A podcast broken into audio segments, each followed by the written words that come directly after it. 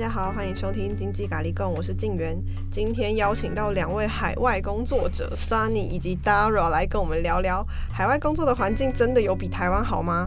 台湾目前面临的人才外流现象，那么这些在海外打拼一圈的台干们又为什么会愿意回台湾工作呢？好，那我们先请两位自我介绍一下好了。嗨，大家好，我是 Sunny，我之前已经有。来过贵节目，我们前一集就是 Sunny，非常谢谢 Sunny，今天又跟我们一起来聊天。好，嗯，那我自己本身的经历的话，就是因为我有提前一年大学毕业，所以我是三年，嗯、呃，大学三年之后毕业之后，在台湾工作两年，然后后来直接到上海工作三年左右，然后后来又决定再回到台湾。嗯，好，Hello，大家好，我是 Dara。那我之前大学。毕业之后，我是到上海实习，然后实习之后就留任在那边。那这也是为什么我之后刚好认识 Sunny，也是在上海，然后认识他的。对，那我之后呢是在上海做 marketing 相关的工作。那之后又有一个机会可以到英国，抽到英国打工度假签，所以我到英国就是工作了一年。但是因为疫情的关系，本来想要待两年，但是疫情所以。封城之后，我就回到台湾这样子。那，嗯、呃，对，对，计划就很容易被打乱。对，计划整个被打乱这样子。对，呃，像前阵子你们知道有一个新闻是说，呃，劳动部那边就是禁止一零四一一那些人力银行在上面就是张贴一些海外的工作，主要是大陆的。嗯、我不确定就是除了大陆以外的工作有没有被禁止在上面投放，但我觉得这个政策是非常不好的。你们觉得？哎、欸，我没有听说过这件事。这个政这个政策，我好像对啊，这个有。政策我后来我后来还去看了一下一零四，原本我看的那些，比如说大陆外派工作，然后后来发现，嗯，怎么都拿掉。但是很妙的是，东南亚都还是在。所以是搜寻的时候就不见了，嗯、是这样吗？没有搜寻的时候，你还是可以看到有部分，可能是他们避掉一些 keyword，、嗯、然后可能就还是可以找到相关的工作。对啊，他们到底是觉得可以阻止多少个欧阳娜娜嘞？一直不想让我们去上春晚。但是我觉得这个跟欧阳娜娜没有关系，嗯、就是主要是现在其实科技那么发达，我们也不一定都是透过一零四找到工作的、啊。嗯，对，嗯，对。但是他们为什么要实行这样的政策，让人觉得匪夷所思？哎。就是感觉你也不可能阻止得了其他人，就是像你们这样子的，就不可能阻止得了你们想要去海外工作的那个心啊。对啊，但是很多人也会从就是最传统的网站上面去找机会，嗯、因为我们的话可能会走别的管道，但是很多人都会觉得说，我从一零四或者是一一人力银行，可能可以看到更直接的资讯，你就可以可能不用去找到你想要去的那家公司，然后看里面的 career 有没有。缺可能是在那种平台上面，大家在台湾找工作，不管你想要找海外的或者是外派的，大家都还是会首选这种比较传统的方式吧。我自己觉得是这样。哦，嗯，那你们找工作都是什么样子的方式去找的？就都不是这种方式，都不是都不是这种方式。对啊，劳动部听到了吗？都不是这种方式哦，你们想多了。嗯，但是我觉得。可能会去一零四找相关海外工作的人，可能大部分都会想先透过外派，因为在一零四或一一这种平台上面，大部分出现的海外工作都是外派。那你等于说你是比如说台资企业，那去那边当台干，这种外派机会的话，对于想要第一次踏出到海外去工作的人，其实算是一个小跳板。嗯，因为你可能借由你去外派到当地，那之后到当地，比如说你扎根之后，再决定跳到他们自己 local 的话，嗯，会比较方便。哦，嗯，对啊，所以说给比较稍微没有经验的人，想要知道比较多，可能刚开始吧，想要到海外工作的人，嗯，去这种人力银行找的话，会比较方便一点。那你们主要都是在哪边找的？LinkedIn 吧，LinkedIn 算是一个哦，LinkedIn。我的话是因为在上海的时候是已经实习了嘛，所以就直接踏入那个公司。在上海的时候也是没有透过他们的网站找工作，但是去到英国的时候，你就是要入境随俗，所以我是用他们的。哎，为什么突然间忘记他们的找工作那叫什么？没关系，就是英国的找工作的网站。等等等等，等一下，我等一下一定要找那叫什么名字？对，就是用英国的他们找工作的，类似我们台湾的一零四的那种网站找工作。然后上面确实会贴很多相关的资讯，然后就是一样，就是打一些关键字吧，就是跟你想要找的工作内容。然后刚刚 Sunny 讲到的 LinkedIn 也是很重要。我觉得 LinkedIn 除了在美国就是非常盛行之外，我觉得在欧洲找工作的话也是。非常算是，如果你有好好更新的话，算蛮吃香的吧。因为一直一直都会有猎头，或者是想要找你相关性质行业的人，会一直不停的寄信给你。嗯，所以我觉得比起他们当地的类似的那种一零四的那种网站，我觉得 LinkedIn 很重要。嗯嗯，对，我觉得应该这样讲说，如果你假你假设想要到海外工作的话，你应该先决定好一个国家。或一个地区，然后呢，接下来去查说他们当地的人找工作都是用什么样的管道，嗯，然后再去利用那个管道。因为像我刚到上海的时候，我也是有去下载他们的那个五一 job 跟那个前程无忧，所以后来我我之前那个上海律师事务所的工作就是利用前程无忧上面看到履历投履历之后找到的，嗯，所以也跟一零是完全无关。哦，那为什么你们会就是锁定？这些地区呢，是有看好他们的薪水，或是看好他们未来的发展吗？嗯，我自己当时选上海，其实是在北京跟上海之间犹豫。然后我自己会选择说去中国大陆，其实最主要的原因就是因为离台湾很近，我回家方便。然后语言的话，因为刚开始自己出去，其实最害怕的，一定大家第一关都是语言，怕语言不通，或是。生活上面有麻烦，我就想说，好，那既既然大家都讲中文，那至少在生活方面或者是在习惯方面比较会尽快适应。所以我当时就想说，因为只有第一次自己一个人出去嘛，那就先不要一下子跑那么远，我就先选一个比较离自己比较近的地方。所以就是在北京跟上海选。那后来选了上海，是因为北京的天气我没有办法，嗯，空气很差，对，我不行，嗯。那 Dara 嘞？我自己的话是，嗯、因为也是透过那个时候是有一个实习的计划，所以就留在上海嘛。那会想要留在上海的原因，可能是因为我刚好在的公司是一个美美资的企业，所以其实那个时候刚毕业嘛，然后也没有说特别去找什么样的工作，但是就觉得，哎、这是一个蛮好的机会，可以让我运用到可能英文。虽然我的同事们都是。中国人居多，但是就觉得哎、是一个蛮好的机会。然后在上海的环境的话，是之前也会想说，嗯，可能对中国大陆就是还是有很多刻板印象，因为在之前去是大概八年前、十年前，我就知道说他们应该变化很大，所以想要在当地生活甚至工作看看。那薪资的话，当然也是一个考量，因为当时的薪资，如果说以我自己传播。的科系毕业的话，算是我觉得还 OK 的薪资。然后去到英国的话，是一直都有一个就是呃逃离亚洲的一个小梦想，就是想要去一个，因为英文是我们第二语言嘛，就是还是还 OK，就是不是到一个全部真的很陌生的一种语言环境，所以就会觉得对，所以就会觉得说也很想要把自己放在一个非亚洲的国家，所以才想说，哎、欸，那刚好有机会抽到了签证。就会觉得不想放弃这个机会，所以才想要去英国，是这样。所以家人都是支持的吗？嗯，好像没有很支持，就是一开始的时候没有很支持啊。但是可能是因为去过了上海之后，要再跳到英国，他们也会觉得，嗯，好像可以让你去试试，对，就不会反对吧。然后，但是他们也知道说，就是真的很远，就是不是像。可以去什么上海，就是直接看到我啊，或者怎么样，嗯嗯，然后也会担心，但是就会觉得说要证明给他们看，就觉得还 OK 啦。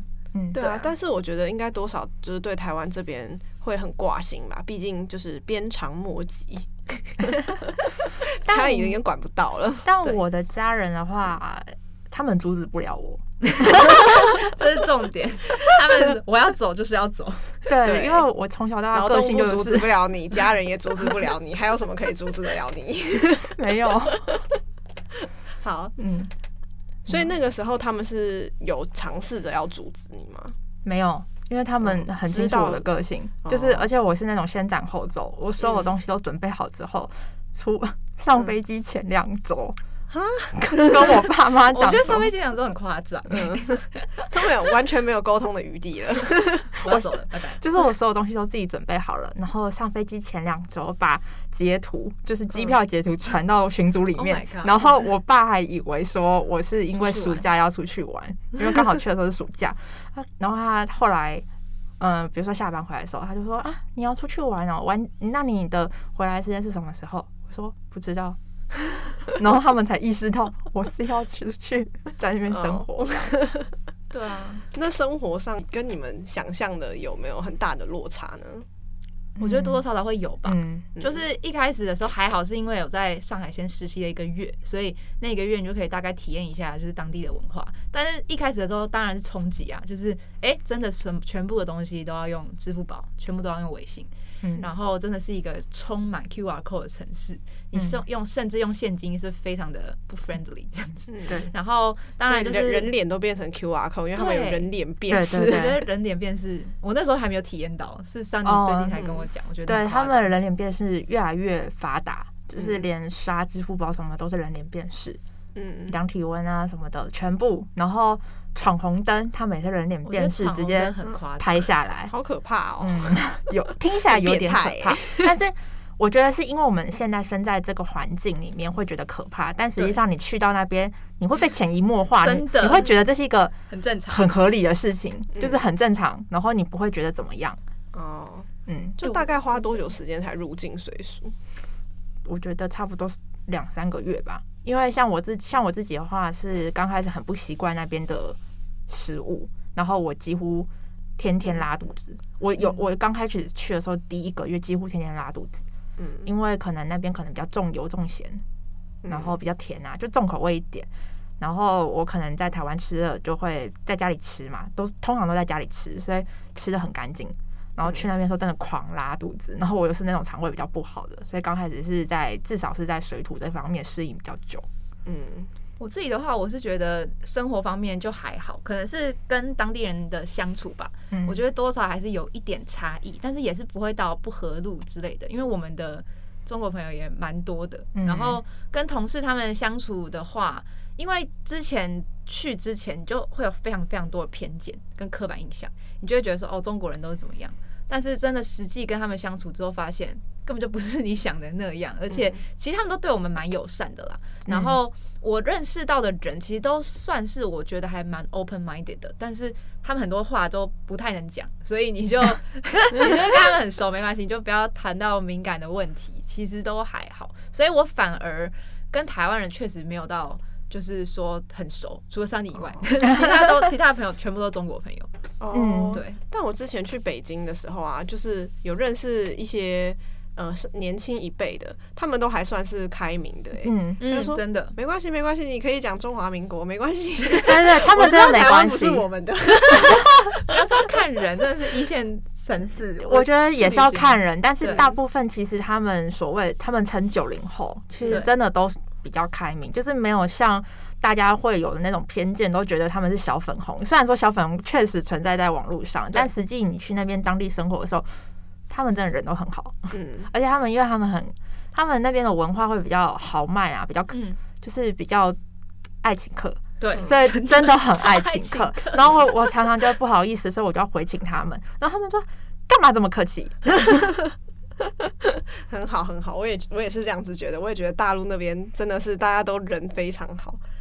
对，那嗯，那你们有觉得就是呃薪资水准跟物价，就是跟台湾比起来的话，嗯，是差很多吗？我们自己之前有讨论过这个问题，是觉得说，因为我们两个都生活在台北，嗯，所以如果你单纯拿上海的物价跟台北物价比的话，其实没有高到哪里去。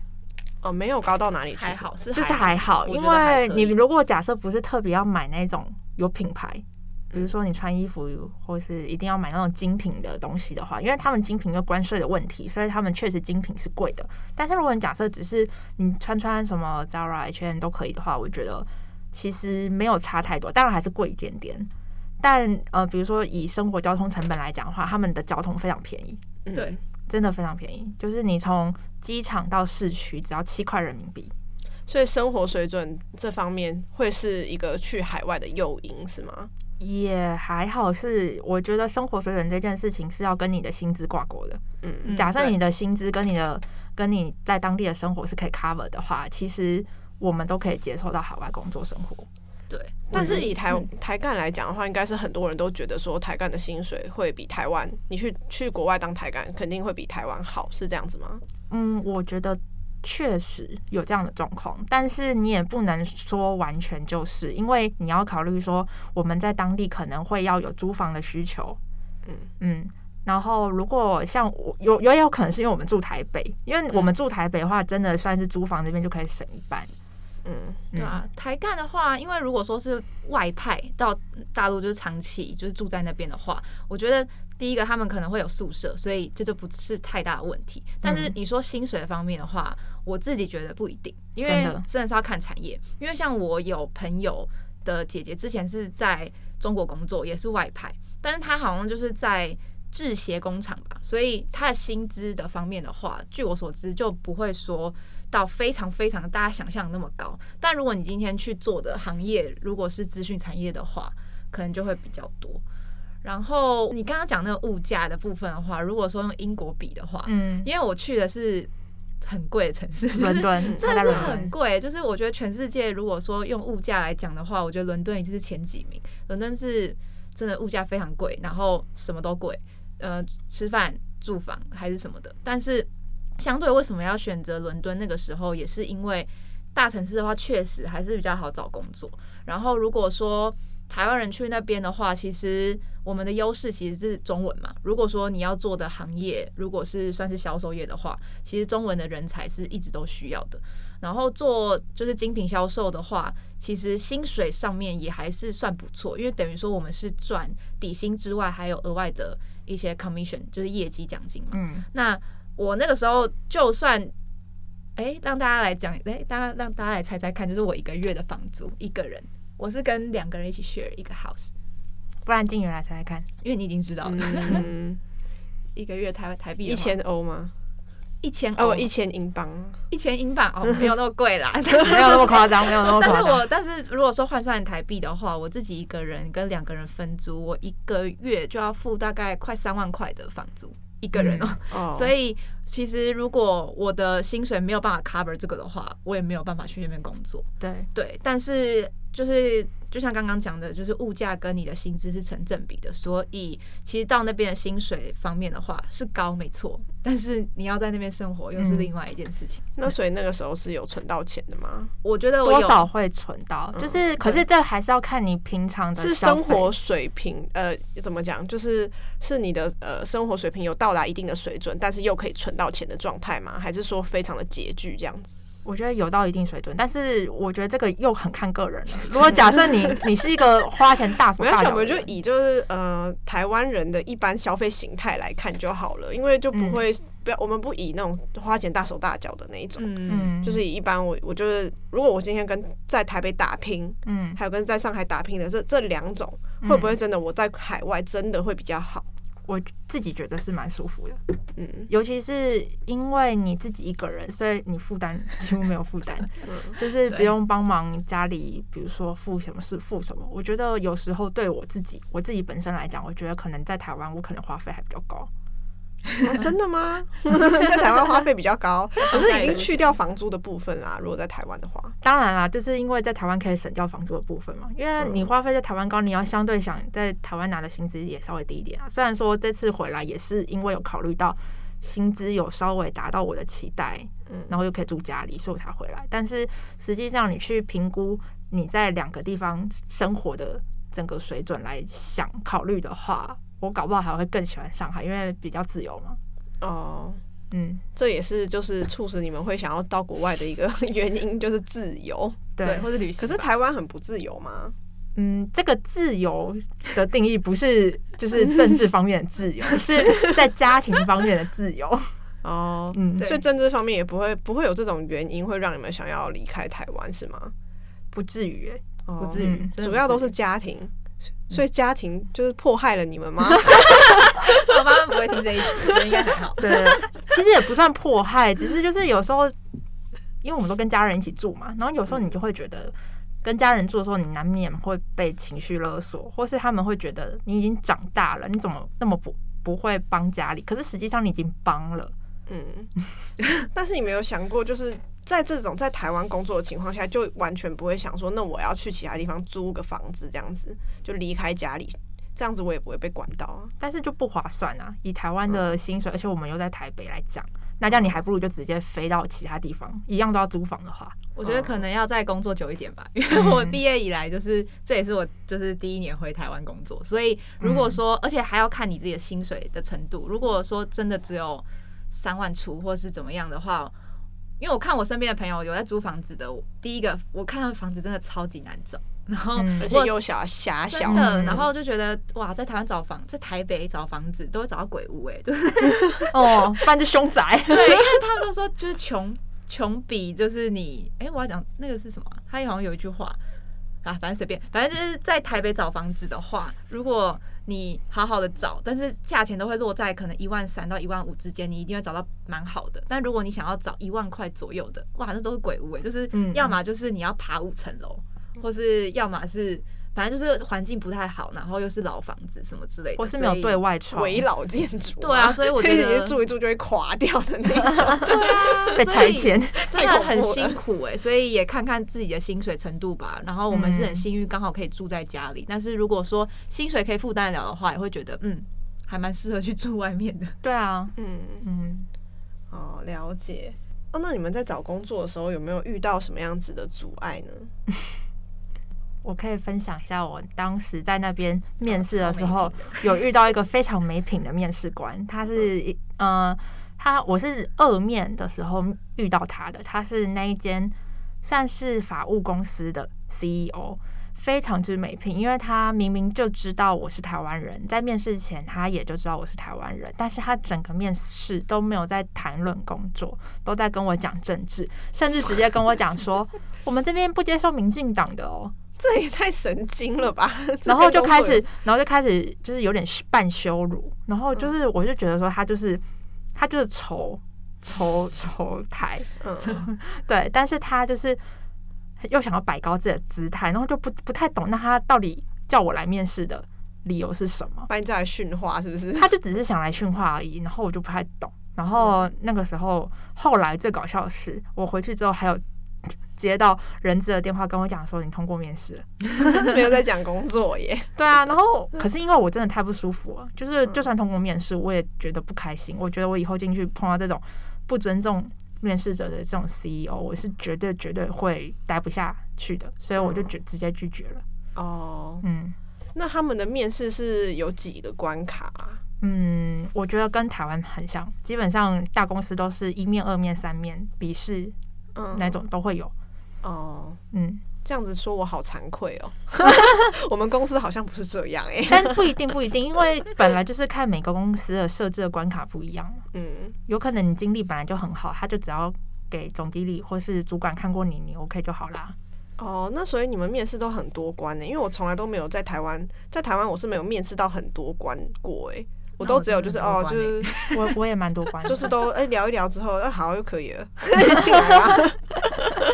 都是一些哪一些哪哪一些产业会面试到非常多关呢？我觉得我也觉得真的不一定哎。我自己我自己那个时候如果在英国的话，我真的每一个我从来没有一关就。就就 over 的，哦、而且还有很多也很多关是是，而且还有很多团体面试。就是我之前如果说是以销售业，或者是我有进去一家公司，是他可以帮你媒合的。然后他媒合的话，他要中文一次，英文一次，因为要测测试你的程度。嗯、那这测试完之后，如果有公司他觉得可以推派给你的话，你要再去那个公司面试。我是没有到那一关啦。然后，但是这样子的话，就知道说至少有三关这样。然后，然后如果我自己。精品面试的时候，通常都是一个可能可能精品里呃店里面的一个 manager 跟你面了第一关，然后觉得你 OK，那可能再叫什么店长啊什么的面试之类的，所以至少也会两到三关。然后还有我自己去团体面试的时候，你就是要在团体里面，他还要有什么情境剧，你还要想办法就是卖东西，用一个什么呃客人要 delay 了怎样，然后要。演戏什么之类的。然后在这个之后还要跟 HR 面试，然后 HR 面试过了之后，你还要再跟 Store Manager 再面试，所以其实都是一一条很长的路。那这样面试这么多关的话，不会想不会浇熄你们在海外工作热情吗？或者不会却步吗？我觉得我们两个都会做一件事情，就是我们在面试的那一个期间，我们不会只专注 focus 在面试，我们就可能还会同时间有其他事情在忙，比如说我还要，比如说找房子啊，或是我当时可能还有别的其他的面试，或是我当时自己因为刚到上海很新鲜，所以也都还会安排自己有一个趁机把握的时间，想说这是一个比较可以完整自己掌控的，除了假日以外的时间。就会去刚好当个观光客，嗯、那我觉得 Dara 应该跟我差不多。对啊，而且可能也是因为还是算是新鲜人吧，嗯、所以那个时候你就会觉得说哦，好挑战哦，然后要在一个陌生的环境，虽然就是真的会怕，而且都要用英文面试还是什么之类的，真的会夹，真的很惊。嗯、但是你就会发现说，你有越多面试经验的时候，对你来说都是好的。因为你就会知道怎么跟人应对进退嘛，不不只是说你跟你同一场面试的团体面试，或者是你跟 HR，甚至到 Store Manager，就是你整个的历程，如果累积更多的时候，就不会那么焦急啊。一开始准备会焦急，但是你在面试过程中，你就会觉得很有 挑战的感觉，嗯。跟现在就是现在软烂年轻人很不一样哎、欸，也没有，都不是说阿姨我不想努力，但我觉得这是每个人选择不一样，因为每个人可能想法是说我可以安稳的过一生就安稳的过一生，那可能刚好我们都是属于喜欢挑战性的生活或是有挑战性的工作，那其实你说求安稳的人就是比较烂、比较不好、比较草莓，其实没有，那是因为他们希望得到的。或是他们梦想的生活就是要安稳，可是不是？其实我觉得这样听起来，你们都是非常非常优秀的人才。但是在这种情况下，就是台湾如果没有办法留住你们的话，就是非常可惜的一件事。嗯，所以就为什么会有台湾一直有那种流失的那种新闻？对，为什么人才会一直外流？到底出了什么问题？就你们来看的话，薪资出了非常大的问题。我觉得薪资吧，然后房 房价、薪资、房价，或是整个。制度方面，嗯，我说的不是政政治，是整个工作的职场方面的制度问题。就是确实台湾的惯老板比较多，嗯，然后比如说像在台湾要加班加的怎么样，然后可能甚至不给你加班费是责任制。但是这件事情你放到海外其他地方的话，他们是不可能有这件事情的，不可能，还叫你快点下班，嗯，叫你准时下班，说不要加班，那加班好啊，加班费给你这样，嗯。或是你可以把那个时间拿回来之类的。对，你可以补休，就是可能在这个制度方面得先改善，那才会更吸引大家可以回来。因为如果你假设在保持一样的生活水准的情况之下，海外的比如说薪资环境是更好的，那大家当然会去选更好的，对吧？而且不止刚刚 Sunny 讲的薪资，如果虽然我们亚洲人要到欧洲找工作，如如果你有很就是坚固的那种。坚实的那种技能的话，其实找工作都都说不定还是可以找到可以提供你 visa 的。不然的话，签证其实就是一个很大的关卡。但是如果说不不管签证的话，在欧洲工作就基最基本就是二十八天的假，然后你还在 plus 可能七天的病假什么的，你一你可能就有 三十几天的，所以真的是 work life balance 吧。但是我觉得这也是文化问题，也不是说台湾不好还是什么的。但是这个薪资的这种制度啊。跟像譬如说在大城市还是比较好找工作嘛，但是台北的房价又特别贵。如果说你把呃你的工作薪资，你可能放去呃台中或者是甚至台南，可能它的房价没那么贵，说不定生活还会比较有余裕一点。但是又是 在台北又那么挤，所以我觉得薪资跟你的环境真的是一个很大的问题。我自己个人觉得台湾未来可以效仿新加坡，嗯，因为新加坡同样也是地小。房价高，然后生活环境也普普，然后职场也是亚洲，对职场部分的话也是亚洲的加班文化。但是为什么还是那么多海外的人才愿意去新加坡工作？没错，很多人要去新加坡。对我我自己原本也是打算去新加坡，是因为现在疫情的关系嘛，所以后来就先只能先把那边的机会再缓缓。嗯嗯。好，所以就是最大最大的原因就是因为薪资。对，虽然还是看产业，但是薪资普遍是低的吧？真的是普遍低。对啊，如果是文组的话，产业的那个哦，这个低到不行，这是天花板，真的。对啊，这就很可怜。那如果文组的话，不去海外工作的话，都不知道可以，就是在台湾还好像都没有办法闯出一片天自己的天地的感觉。厉害的人还是厉害，但是你说大部分就是一个金字塔形式啊，对，真的没有办法。我是要投资前面的三到五年。就是你要看有没有坑，然后如果有缺的话，你就可以往上。但是就算往上的话，他薪水还是有天花板，所以嗯，对啊，薪水天花板这件事情真的是一个感觉，现在就是没有人敢成家啦，真的。对啊，买房子也是好辛苦。哦，我我要讲，我可以讲一句我新加坡老板曾经跟我讲过的话，他跟我说，他其实觉得台湾还不错，他甚至有动过想要从新加坡飞来台湾的。想法工作就是把小孩啊什么带过来，因为他觉得新加坡也是生活环境又太热啊什么的，然后教育体制啊他自己也觉得有点问题，然后但是最后还是没有办法想没有办法接受飞来台湾，就是因为薪资太低了。他说如果假设台湾那边的公司可以用新加坡的薪资聘请我，我一定会飞回来。我想说，嗯，怎么可能？所以台湾台湾薪资要高一点，到底还要花多久时间呢？哎、欸，这真的是一个很大的问题。我觉得这是罗，这是罗生门了。嗯，也不知道什么时候可以。可是问题是说，你们到现在还是会，就是还是会愿意回来台湾，就等于说已经找到了呃更好的机会了吗？其实也不算是更好，而是相对而言，你去评估你的生活水准，跟你生活的花费的成本，跟在还有现在疫情的情况，然后。还有一些家人也在这边嘛，还是要先回来看一下、定一下，然后整个所有的条件评估下来之后，觉得回来至少还可以存存到一些钱，嗯，才决定回来。所以你有觉得说，因为疫情的关系，会让更多台湾的人回来台湾吗？我觉得会，因为大家，但说不定是短暂的，对，说说不定说不定只是就是短暂这这么两三年。因为我自己也是，如果你问我说两年两年后我会留在台湾，我觉得不会。嗯，就不管怎么样，都觉得台湾还是没有办法让我们达到一个比较感觉也水水感觉也不一定，因为就觉得可以有更多选择，跟更多可以去看世界的那种。不管是你的时间，或者是你还可以去尝试的时候，你就会觉得可能是我们自己啊，我们自己本来就是喜欢往外跑，所以你就会觉得说，想要去外面看看，会不会有更多不同的机会，会不会不会自己可能出去了之后，会发现自己更多的可能性。但是也不是说在台湾就待不下去。我觉得好好认真的工作，跟你找到你自己想要走的那个产业，我觉得你好好工作的话，还是可以找到你自己的那一片天，而且甚至薪水也还是可以存得到钱，你也还是可以就是有还蛮好的生活。就只是看自己个人的选择吧，也不是说不喜欢待在台湾，只是就是在二十几岁的这种年纪还没有定下来的时候，就会觉得。想要去探索自己不同的那种可能吧，所以才会想要出去。嗯，对啊。我我自己的猎头朋友是跟我讲说，他最近在面试一些大概三十几、四十几，然后在国外当高阶工程师的。那他们最近可能因为疫情的关系，他们的整个的求职目标整个转变成想要回台湾。那我就问他说，为什么这些他们决定要从放弃海外高薪回来台湾呢？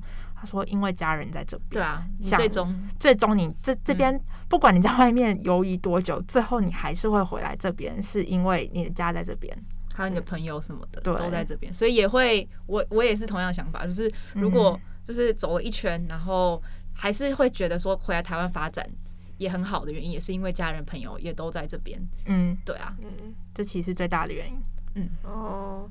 那感觉好像是出之于理，然后止乎于情的感觉。